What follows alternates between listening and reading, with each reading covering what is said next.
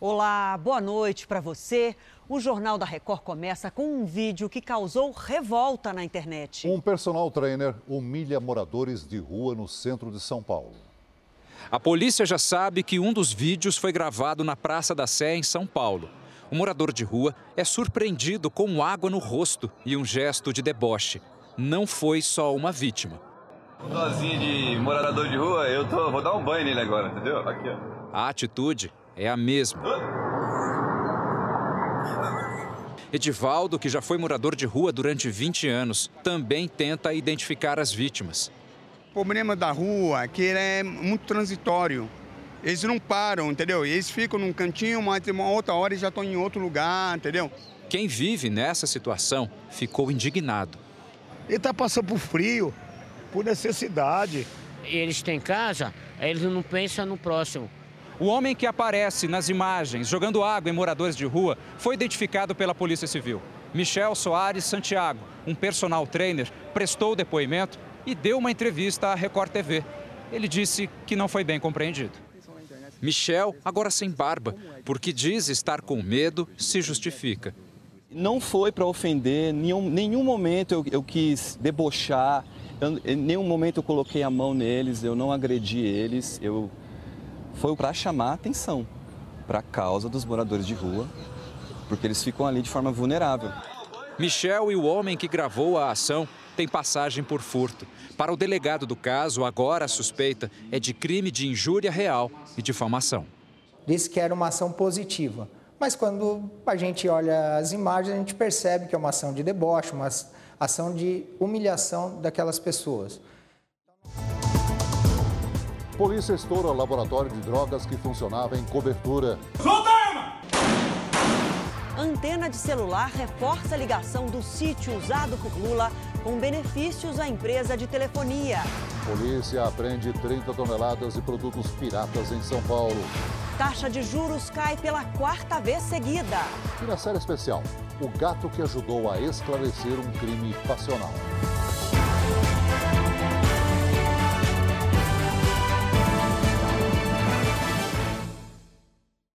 Oferecimento Bradesco em 2020. Brilhe do seu jeito.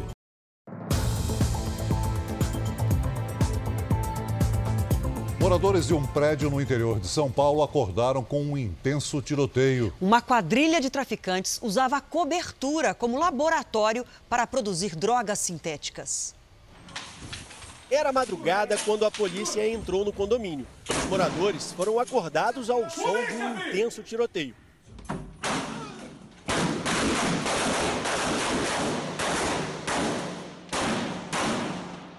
Traficantes usavam um imóvel deste edifício residencial em Sorocaba, no interior de São Paulo, como laboratório para produzir drogas sintéticas. Fazia a produção, embalamento e a distribuição em casas noturnas da cidade, em várias casas noturnas, de drogas sintéticas, LSD, êxtase. 50 homens participaram da operação para cumprir sete mandados de prisão e oito de busca e apreensão. Nesse momento, começou um tiroteio. Cinco homens foram presos. Um deles ficou ferido ao tentar se matar quando a polícia chegou. Hoje à tarde, ele morreu. A polícia investigou a quadrilha durante seis meses e descobriu que o material usado na fabricação das drogas era trazido por um colombiano. Ele está foragido. No apartamento dos suspeitos, a polícia encontrou pertences de uma policial militar de São Paulo. Segundo a polícia, ela é namorada de um dos criminosos. A policial já prestou depoimento e vai ser investigada. A polícia pediu ajuda para a Interpol para tentar prender o colombiano.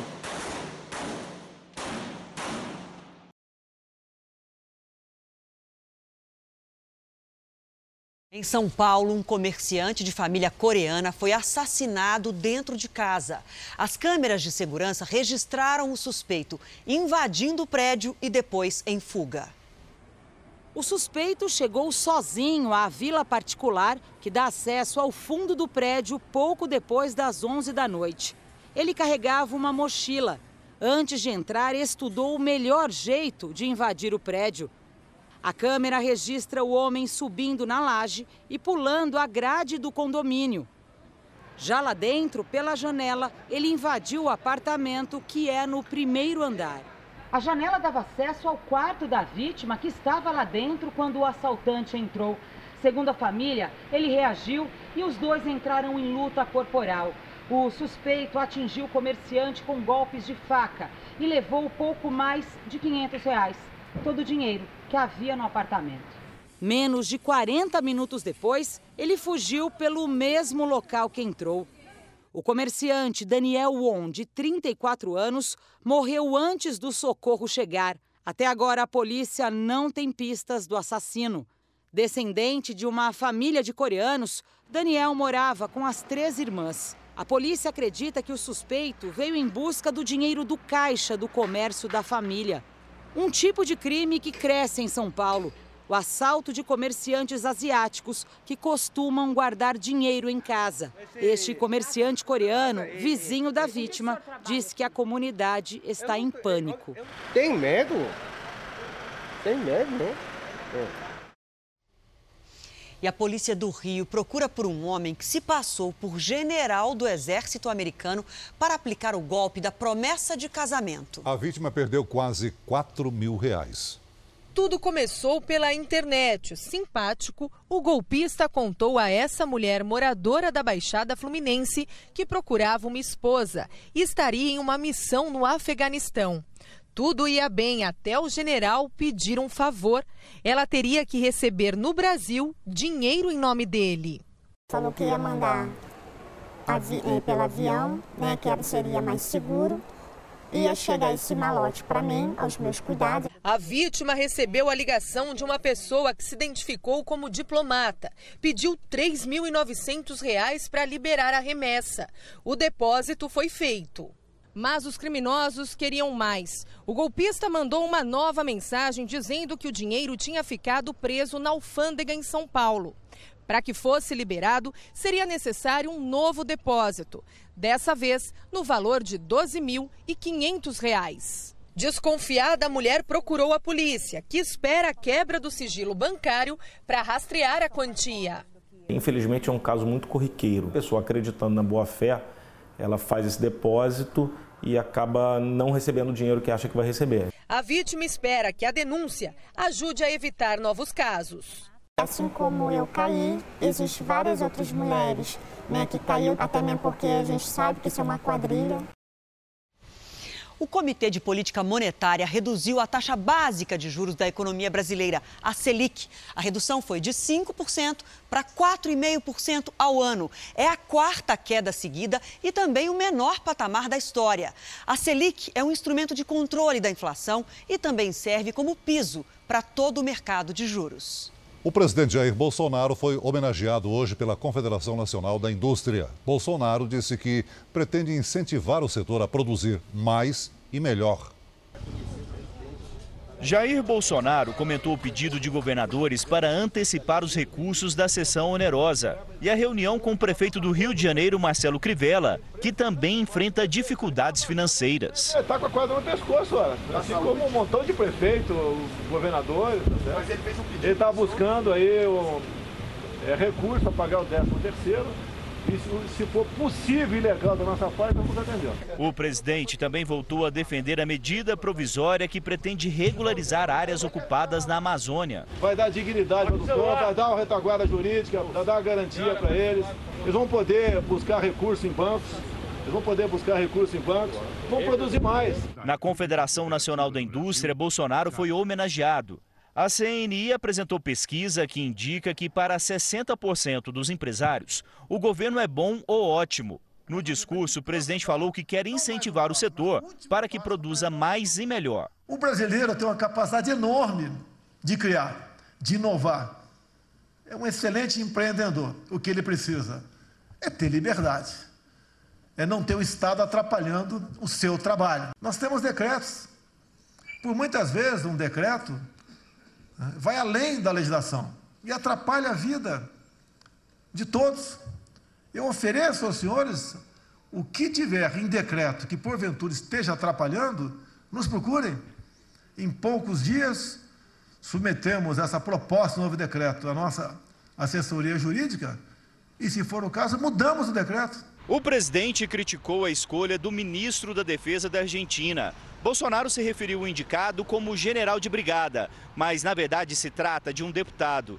Eu apurei com a assessoria do presidente que a crítica foi direcionada à escolha do chefe do Estado-Maior, que na Argentina tem uma função superior à do ministro. Tem que ser um general de exército, ou um almirante de esquadra, ou um tenente brigadeiro do ar. Mas acredito, espero que a Argentina descendo. No fim da tarde, o presidente passou por exames de rotina no Hospital da Força Aérea. Segundo o Planalto, ele está em boas condições de saúde. Na chegada ao Palácio da Alvorada, Bolsonaro, com um curativo na orelha, explicou que um dos exames foi para detectar câncer de pele, mas que está bem, apesar de ter cancelado por recomendação médica a viagem que faria hoje para Salvador. Uma forte chuva hoje à tarde provocou estragos na cidade de São Paulo. O Centro de Gerenciamento de Emergências Climáticas colocou sete pontos da cidade em estado de atenção. O helicóptero da Record TV registrou essas imagens e flagrou alguns transtornos para o paulistano. Além de ruas intransitáveis por causa dos alagamentos, 33 árvores caíram e houve alguns acidentes. O trânsito ficou ruim bem às 5 da tarde, na hora da volta da, para casa do paulistano, horário de pico. E a gente segue falando do tempo, porque essa chuva também não para em vários pontos do país. E no interior de São Paulo e de Mato Grosso do Sul foram registradas nuvens em formato de funil, que são o princípio de um tornado. Mariana, é isso mesmo? Boa noite para você. O que, que explica esse fenômeno? Boa noite, Adriana. Boa noite a todos que nos acompanham. São as nuvens de tempestade, conhecidas por um nome difícil cumulonimbus. O ar quente da superfície sobe enquanto o ar frio desce. Essa combinação faz o ar girar, formando então as nuvens funil. Quando essa nuvem toca ao chão, um tornado se forma e a gente pode dizer sim que acontece um tornado. E isso pode se repetir ainda essa semana? De acordo com as condições climáticas, sim, porque ainda temos calor e, o, e, a alta umidade no interior do Brasil até o fim da semana. Amanhã, uma frente fria avança pela região sul, ela está vindo da Argentina, tem risco para temporais e granizo no Rio Grande do Sul até Minas Gerais e também no centro-oeste. Tempo firme entre o norte de Minas e o Ceará. Do Piauí até o Acre, calor com pancadas. Máxima de 31 graus em Rio Branco, no Rio de Janeiro faz 29 e em Porto Alegre, onde hoje a gente teve a maior máxima do ano, 38 graus, continua o calorão, faz 36 graus. Aqui em São Paulo a chuva continua, inclusive ela se intensifica até sábado. Amanhã faz 26 graus e a gente tem chuva ó, até domingo. Adriana. Tá certo. Obrigada, Mariana. Até amanhã. Até amanhã. E você vai ver a seguir o prefeito de São Paulo, Bruno Covas, tem sangramento no fígado e vai para a UTI. E ainda nesta edição, na série especial, o que encontramos durante um plantão noturno da perícia na maior cidade do país.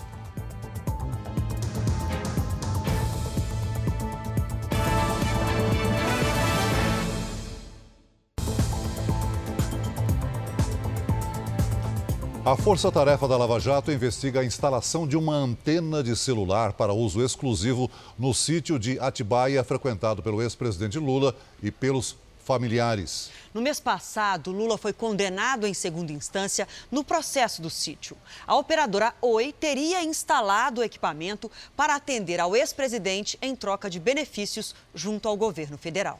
A antena fica a 20 metros da casa principal do sítio. Custou um milhão de reais e foi instalada em tempo recorde. Segundo o Ministério Público Federal, entre o pedido e a instalação passaram-se somente seis meses. Também chamou a atenção dos procuradores que a instalação foi tão rápida que nem esperou o alvará de licença da Prefeitura de Atibaia. De acordo com a Lava Jato, o equipamento foi instalado somente para favorecer o ex-presidente Lula. A polícia encontrou esse e-mail, que comprova que Calil Bitar fez o pedido diretamente a um dos diretores da Oi e pediu rapidez. Calil Bitar era um dos sócios do filho mais velho de Lula, Fábio Luiz Lula da Silva, o Lulinha, no grupo Game Corp Go. Segundo as investigações, a empresa recebeu 138 milhões de reais do grupo Oi Telemar como propina. O dinheiro teria servido para comprar o sítio, que no papel está em nome da família Bitar. Em troca, Lula teria assinado um decreto que permitiu à operadora comprar a Brasil Telecom e também teria beneficiado a empreiteira Andrade Gutierrez, uma das acionistas da Oi, com contratos da Petrobras. Além dos repasses suspeitos ao filho de Lula, a Oi também teria pago 2 milhões e 300 mil reais em propina ao ex-ministro José Dirceu. Ele teria ajudado a operadora durante a aprovação do governo federal a fusão com a Portugal Telecom em 2013. Segundo as investigações, Zé Dirceu usou escritórios de advocacia em Portugal e no Brasil para receber propina. E também uma empresa de fachada, a RT Serviços Especializados, que pagava contas pessoais do ex-ministro. José Dirceu participou ativamente das interlocuções com o Grupo Oi. Inclusive, em 15 de dezembro, Otávio Azezedo se reuniu com José Disseu e um conselheiro da Anatel para, para tratar de questões atinentes a essa fusão. Além disso, José Disseu atuou é, por tráfico de influência para permitir a aquisição da Oi do grupo em Portugal, chamado Portugal Telecom. A Oi afirmou que é a principal interessada no esclarecimento dos fatos e que colabora com as autoridades. A defesa de Fernando Bitar diz que ele entregou todos os comprovantes de operações financeiras ao Ministério Público Federal. O irmão de Fernando, Calil Bitar, Jonas Suassuna e Fábio Luiz não foram localizados. A defesa do ex-presidente Lula afirmou que a referência a ele é totalmente descabida e que reflete a atuação parcial da Lava Jato. O advogado de José Dirceu disse que os recebimentos do ex-ministro já foram exaustivamente investigados e que essa investigação esteve adormecida por dois anos e não tem nenhuma relação com a Petrobras. O prefeito de São Paulo, Bruno Covas, foi para a UTI durante o tratamento que faz contra um câncer no sistema digestivo. Ele teve um sangramento no fígado depois de um procedimento para demarcar a lesão do tumor. A hemorragia foi controlada. Em nota, o hospital diz que a internação na UTI é para monitorar o prefeito.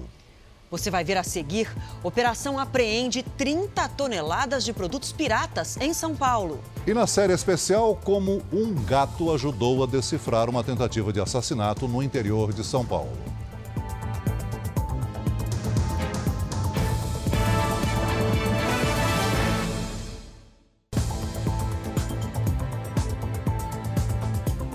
17 pessoas foram presas em seis oficinas de aviões fechadas em Goiás. A polícia descobriu um esquema de consertos com peças sem origem ou documentação.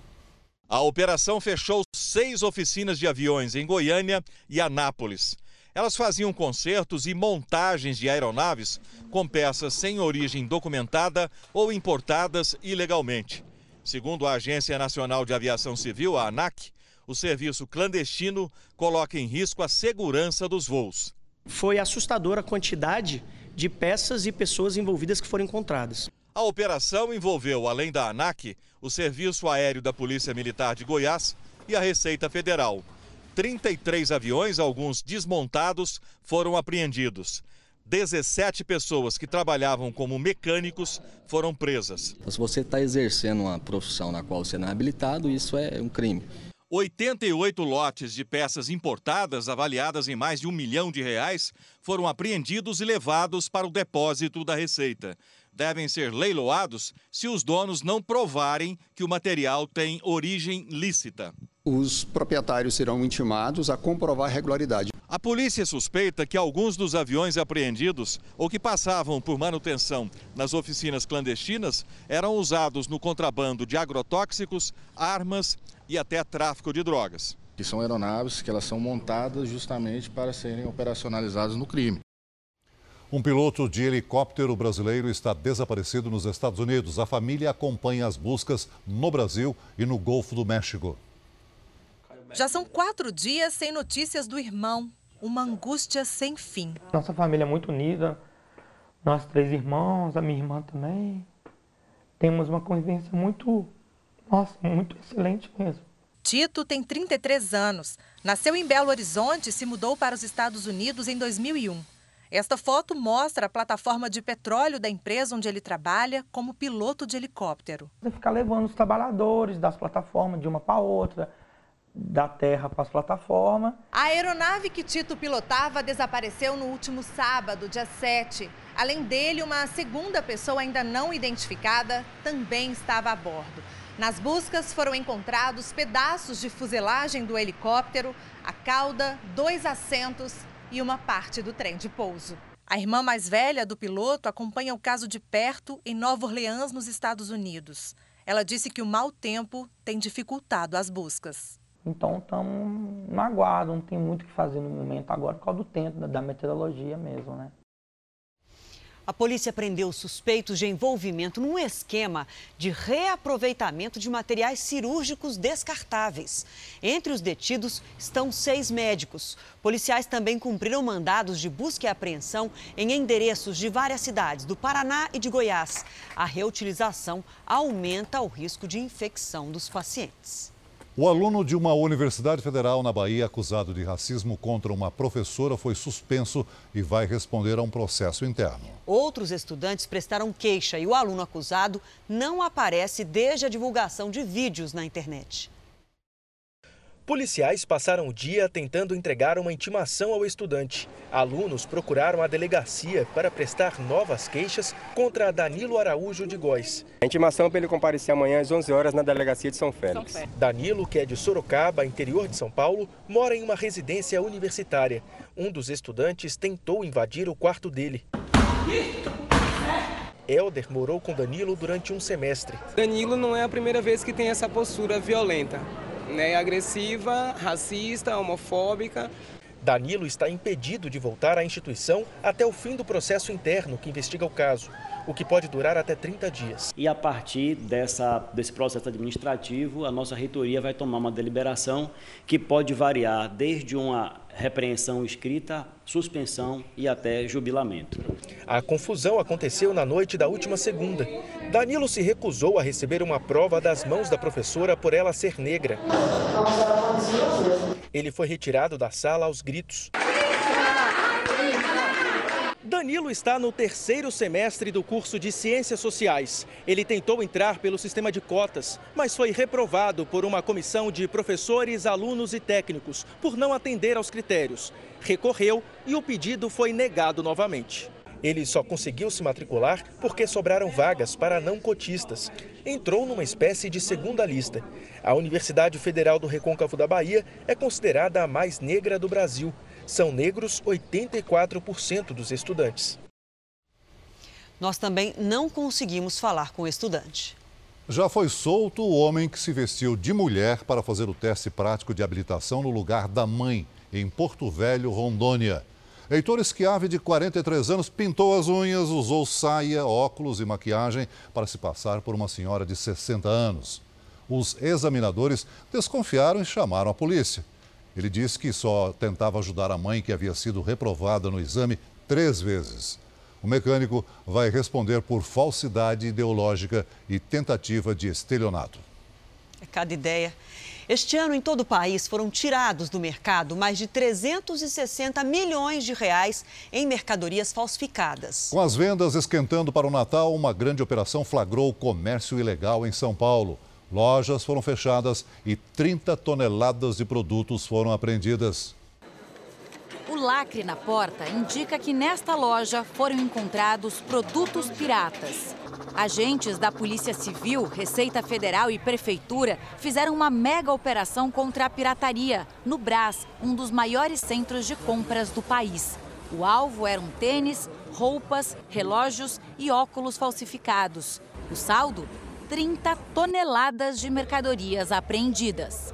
O trabalho de fiscalização foi intensificado principalmente por causa das festas de final de ano. Cerca de 20 caminhões como esse aqui foram carregados com mercadorias falsificadas. Os produtos foram ensacados, lacrados e serão levados para galpões da Receita Federal. E após o trânsito em julgado do processo, o juiz determina então qual vai ser a destinação desses produtos, que em regra também acaba sendo a destruição desses produtos a fim de que eles não retornem ao mercado para nova comercialização. Além da loja, três shoppings foram inspecionados e 105 boxes interditados. Segundo a polícia, quase metade do material vendido nesses locais era cópia de grandes marcas. Segundo a prefeitura, os produtos piratas apreendidos na capital paulista só este ano somam 3.200 toneladas. Um prejuízo e tanto para a economia. O ano passado o Fórum Nacional de Combate à Pirataria fez um levantamento de 13 setores da economia e chegou a um valor de 193 bilhões de reais de produtos, de prejuízos a esses setores e também pela não arrecadação desses impostos. Sinais de arrombamento, digitais, o formato da mancha de sangue no chão. A coleta de provas e a análise do local do crime são fundamentais para esclarecer um caso. No episódio de hoje da série especial, nossos repórteres acompanharam um plantão da Polícia Científica na maior cidade do país.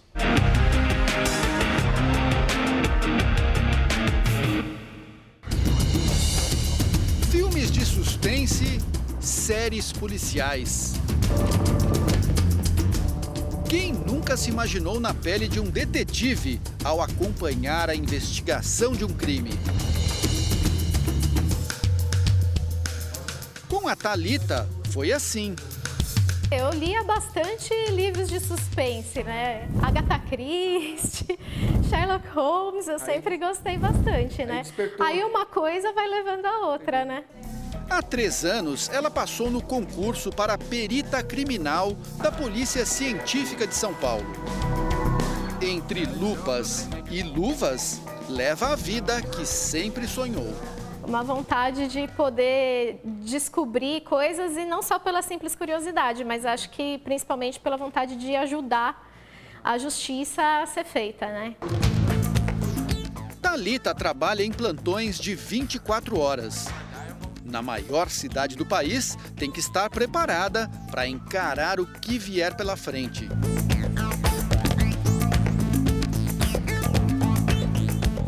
O plantão da Talita começou agitado. Oito e meia da noite, ela já tem dois chamados para atender. O primeiro é uma morte suspeita no Parque São Lucas, zona leste de São Paulo, fica uns 40 quilômetros daqui. A polícia militar já está no local. Né? olhando o portão, porque uma coisa que a gente sempre olha é para ver se, se tem algum sinal de que foi arrombado ou alguma coisa do tipo. E aqui não, aparentemente ele está íntegro.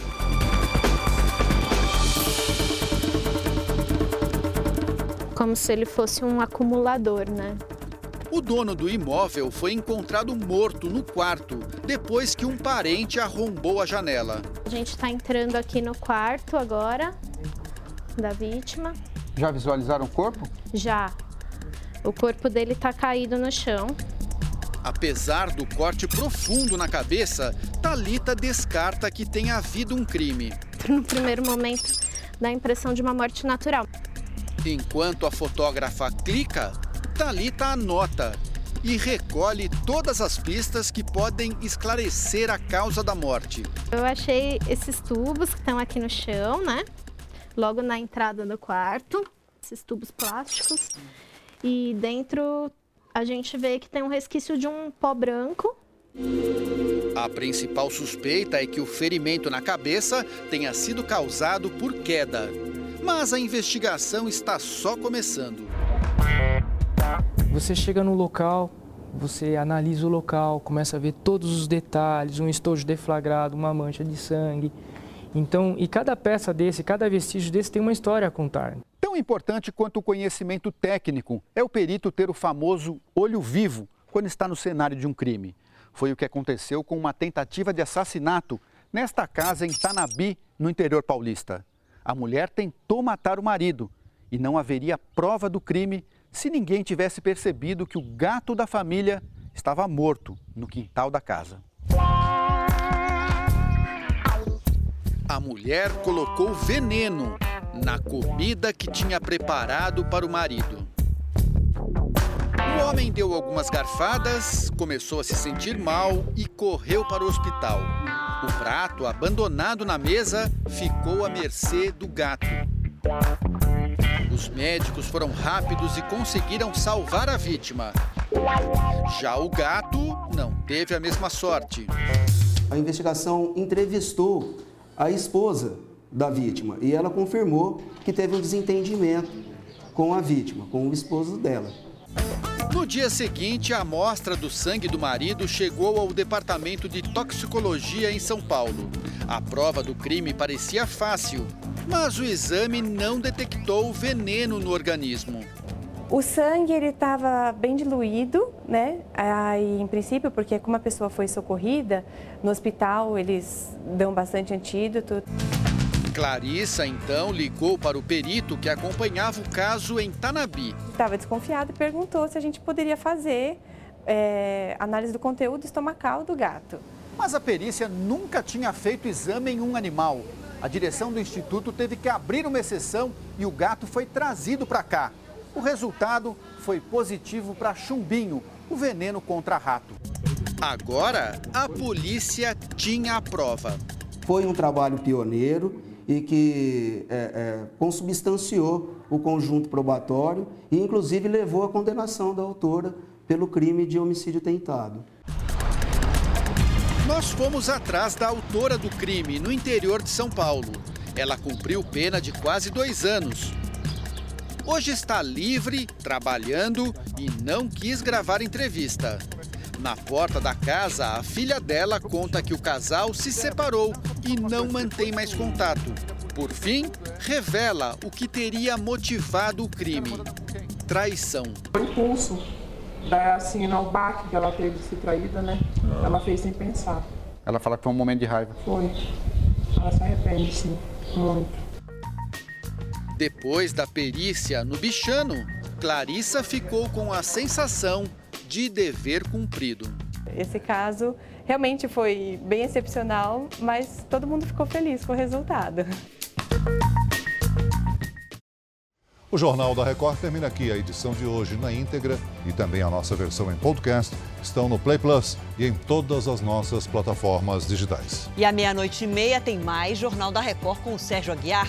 Fique agora com a novela Amor Sem Igual. A gente volta a se encontrar amanhã aqui no JR. Até lá. Boa noite e até amanhã.